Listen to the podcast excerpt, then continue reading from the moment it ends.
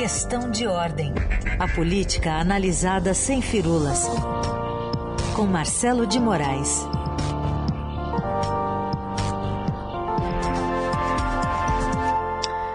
Oi, Marcelo, bom dia.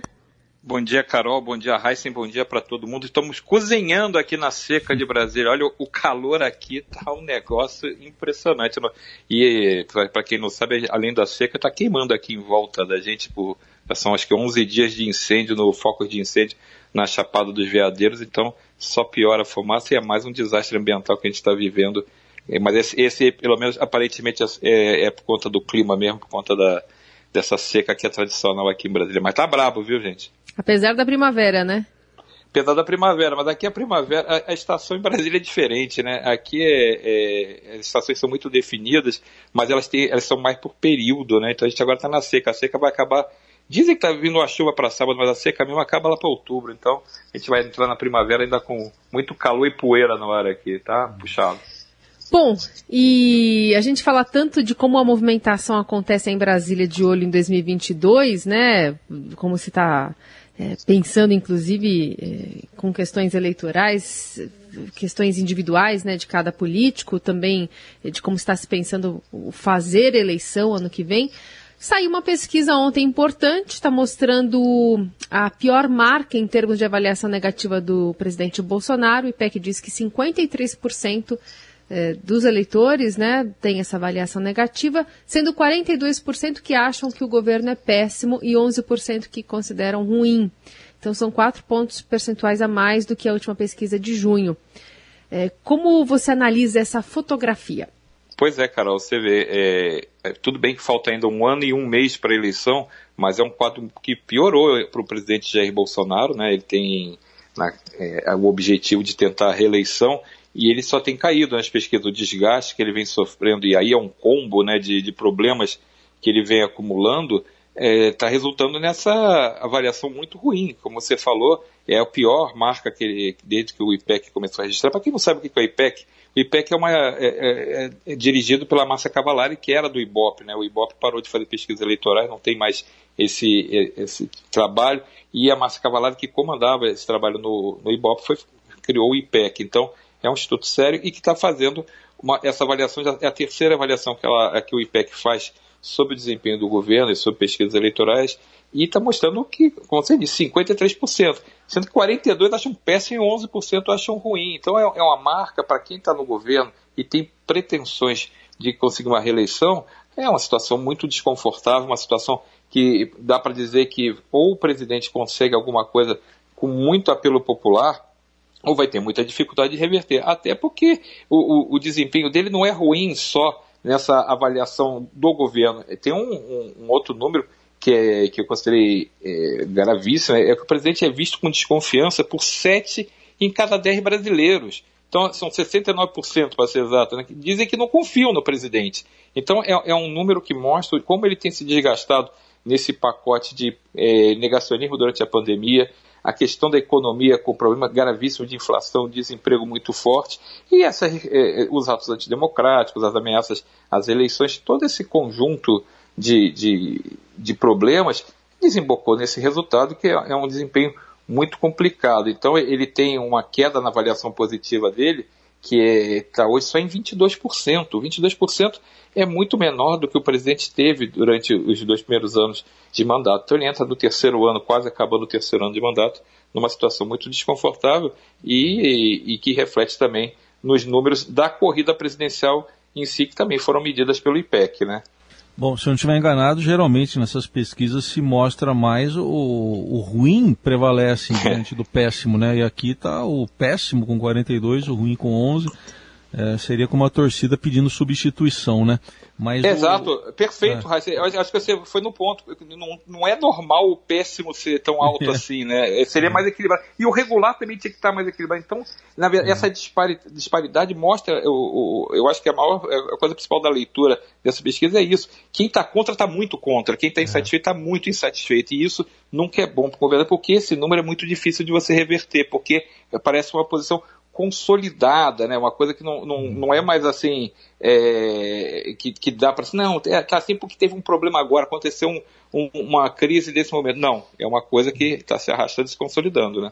É, mas o IPEC pesquisou também a corrida eleitoral e aí tem dois cenários, num com cinco candidatos o Lula venceria no primeiro turno, no outro com 10, uh, fica ali no limite né, de vencer no primeiro turno, 45 a 22 para Lula contra Bolsonaro. Como é que você analisa também essa pesquisa?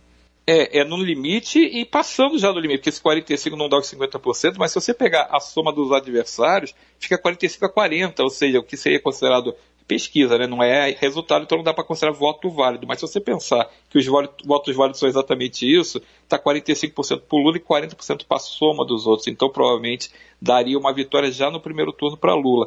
Então quando você tem é, essa vantagem e Lula aparece num dos cenários, cenários com 10 nomes, ele aparece com 45% e Bolsonaro tem só 22%, essa diferença já ultrapassou o dobro. Quer dizer, Bolsonaro tem menos do que é, é praticamente a metade do que tem Lula. Então a situação do presidente para é, tentar a reeleição cada vez mais difícil. É isso que a gente está falando. Esse desgaste está tão consolidado que se reflete na falta de apoio para a corrida presidencial. Então, o que, que pode acontecer? Bolsonaro pode acabar tendo esse desgaste e vamos lembrar que ele tem caído nessas simulações do IPEC nas três, eh, foram duas quedas seguidas. Na primeira ele tinha um número, foi caindo e agora caiu mais um pouco. Vamos lembrar que vai ser difícil ele conseguir manter um patamar sólido que impeça, por exemplo, que alguém dessa chamada terceira via talvez ameace a, até a posição dele no segundo turno. Pode ser que Lula não ganhe no primeiro turno, pode ser que a campanha ainda não começou, você tem sempre o desgaste. Lula, por enquanto, não está apanhando dos adversários, está meio é, afastado ainda da, daquele confronto direto. E aí, quando começa a campanha, aí o, o, a gente sabe que os discursos focam quem está na frente, isso é normal.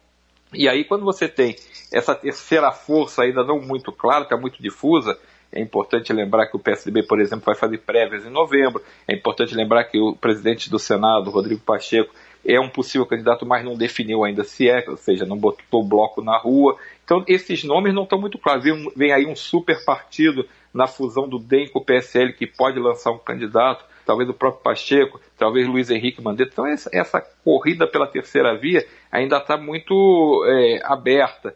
Então, esse nome pode acabar crescendo Hoje não está crescendo, mas não pode aparecer mais forte daqui a algum tempo, quando se definir melhor esse cenário e até ameaçar a posição de Bolsonaro no segundo turno. Eu conversei com o governador do Rio Grande do Sul, Eduardo Leite, ele esteve em Brasília essa semana, ele e o João Dória vieram aqui lançar a candidatura dele às prévias do partido, e o, o, o tanto o Dória quanto o Eduardo Leite fizeram previsões de que o Bolsonaro não vai estar no segundo turno. Eles, eles, é, o Eduardo Leite foi explícito em falar que o segundo turno da eleição de 2022 não será entre Bolsonaro e Lula. Então, é claro que a terceira via está tentando colocar a cabeça para fora d'água, tentando se impor, mas esse resultado do, do, Bolsonaro nas pesquisas indica que tem um terreno que eles podem avançar, que é justamente esse voto conservador, esse voto de centro, esse voto de centro-direita e o voto de quem não quer apoiar o, o ex-presidente Lula. Então, o cenário para o presidente Bolsonaro está muito complicado. É, como se imaginava, não é o não é um processo construído hoje, vou repetir, não é uma coisa que aconteceu porque um desgaste eventual de um problema, não, é um pacote de problemas e, e tudo isso resulta nessa, nesse desempenho muito ruim. O que que Bolsonaro pode fazer e dentro do Planalto é o que a gente tem ouvido, o que a gente tem conversado para reverter esse quadro. O que ele pode fazer, e é o que ele está mirando, é fazer, adotar medidas populistas. Uma delas é o Auxílio Brasil, que é o, o programa social que substituirá o Bolsa Família, para tentar colocar dinheiro na veia ali, para injetar dinheiro eh, entre os setores mais vulneráveis, as pessoas que estão mais é, é, afetadas pela crise econômica, para ver se consegue resgatar algum tipo de apoio popular nessas categorias, para ver que era um eleitorado muito forte de Bolsonaro quando ele se elegeu. Então, tentar recuperar esse eleitor que foi embora por conta da insatisfação com a economia, do desemprego, da inflação, e tentar ver o que se pega alguma atração para pelo menos chegar no segundo turno e aí fazer aquele confronto de tentar ser o candidato antipetista, fazer repetir é, é, mais ou menos a estratégia de 2018. Só que nesse momento, pelo quadro, está muito difícil que isso aconteça, né, gente? você falou aí, né, que não tem ainda uma, uma visão clara de todos os players, mas tem uma, um especialmente que não deve ter gostado nada disso, que é o governador aqui de São Paulo, João Dória, que está se colocando já faz tempo, né, é, nessa corrida eleitoral de 22. E teve um resultado bem pequeno, né?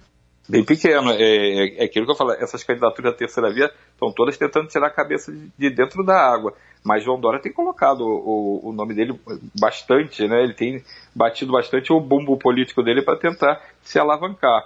É, uma coisa é, é pré-campanha, outra coisa é campanha, a gente sabe que tem diferença, mas o número que ele aparece nessa pesquisa, quando você coloca os 10 nomes, eu acho muito nome, acho que não tem nem 10 candidatos, então é um cenário é, muito mais prospectivo do que real, mas ele aparece com 2%, né? 2% para quem está há tanto tempo, ele aparece atrás, por exemplo, do Datena. Né? E evidência, ele é o governador de São Paulo, ele tem uma vitrine natural para os projetos dele, para as propostas dele, ele ocupa bastante espaços, né? Então, é, tá aquém do que poderia estar, o potencial dele pode ser, poderia ser muito maior a essa altura. Mas eu sempre lembro também que, de novo, um ano e um mês antes da campanha, é, da, da, eleição, é muito tempo. A gente já Sim. viu o cenário se mudar. É, em 2018, o Lula estava preso e estava liderando as pesquisas. Então, é um cenário que não se concretizou. Marina Silva estava empatada com o Bolsonaro na segunda colocação, empate técnico. Então, um ano, ele terminou com 1%.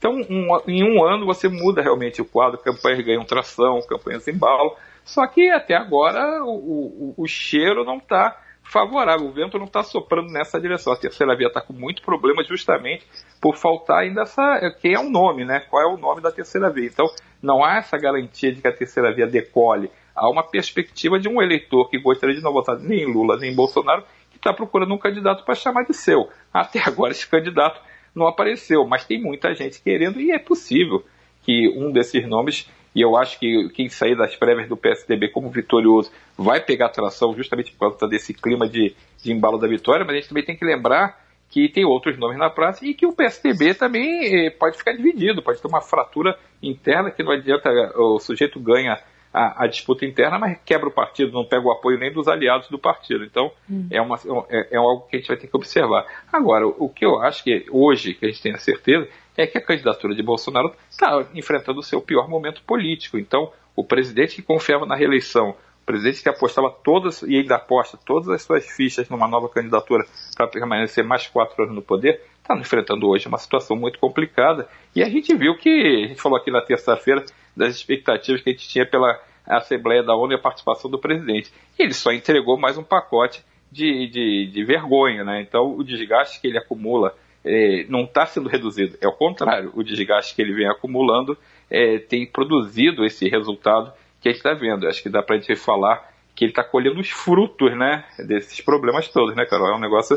Não é, não é à toa, você não chega numa situação política sem ser é, é, fazendo uma trajetória que vai botando um tijolinho de cada vez no muro e quando vê, está cercado lá, o muro está gigante, você não consegue mais sair de trás dele, né? Sim, sim. Então, é, acho que até é bom até a gente comentar, né, porque a gente falou dessa Assembleia da ONU na terça-feira, e ela é um, um, fator importante. Acho que foi um carnaval de, de desgaste que o presidente botou o pé em Nova York e começou e a, culminar agora. Nós temos nesse momento, para quem não sabe, o presidente está em quarentena.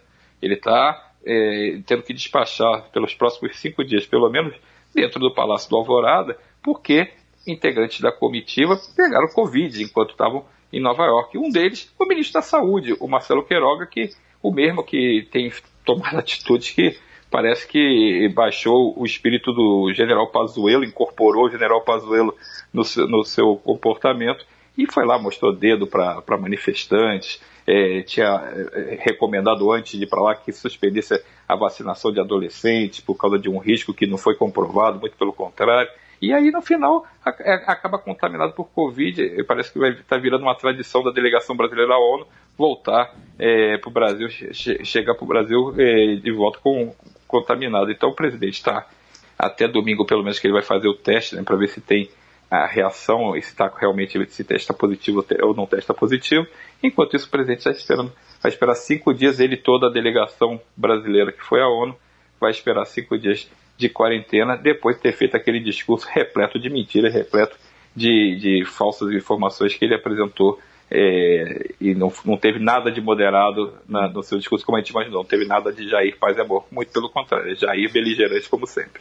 É, a boa notícia é que o presidente, pelo menos, está cumprindo a quarentena, né? Como determina a nossa legislação. Não, não, não precisou a Anvisa entrar em campo, fazer que naquele Brasil e Argentina, tira. Não, não, precisa tirar a bola né, de campo, não precisa né? tirar a bola ali, está cumprindo esconder, a quarentena. Esconder a bola, pelo menos ele está cumprindo a quarentena. Vamos ver até quando ele vai cumprir a quarentena também, né? Que não, é, é, tinha uma viagem prevista até é, oficial para o Paraná que ele ia é. fazer, tinha uma motociata prevista também. Vamos ver se ele não dá na telha dele de aparecer. E se ele vai estar tá isolado na live, né? É, é. vamos ver. Hoje, já é né? importante isso. Hoje já é importante essa lembrança, Carol, porque é, é, hoje a live. Se ele aparecer lá cercado de gente em volta na é. live, já, já acabou a quarentena. Então essa turma vai ficar morando com ele lá no Alvorada pelos próximos cinco dias. Vai ter que acampar no, ali, no, no, no Alvorada para se manter também fora da, da zona de quarentena, da, da, do risco de, de contaminar os outros. Então, Mas assim, vocês viram é... que na, na história, do, nessa editoria do Vai que a Anvisa já avisou de madrugada ontem, né? Tomou a, a precaução de avisar de madrugada. É, porque já, já não dá para chegar no campo e melar um jogo com a bola rolando, né? E agora tem que fa fazer pelo menos antes. Mas é invadindo isso, a live, imagina. Invadir a live, vai aparecer um fiscal lá invadindo a live para é. parar a, a, transmissão. Mas vamos lembrar que é isso que produz esse desgaste que a gente está falando, que aparece nas pesquisas. Esse comportamento do presidente, de, que ele mostrou mais uma vez na, lá na Assembleia da ONU, com o negacionismo, esses escândalos estão sendo investigados pela CPI da Covid, o resultado da economia, a pandemia. A pandemia ela está eh, melhorando o, número e até uhum. deu até uma subida em alguns estados do número de casos, mas é a vacinação, a vacinação que o presidente eh, não, não, não, ajudou a ter, ele, ele foi empurrado pela, porque não tinha alternativa, mas ele, uhum. ele chegou lá na Assembleia da ONU e, e, mostrou que não tinha, fez questão de dizer que não tinha se vacinado e defendeu no discurso, inclusive, a não obrigatoriedade da vacina. Então, é, isso vai botando esse desgaste dele para frente, isso vai é, corroendo esse apoio político que ele, que ele poderia conquistar para disputar a reeleição. É muito difícil se reverter, porque as pessoas não esquecem essas atitudes de desgaste.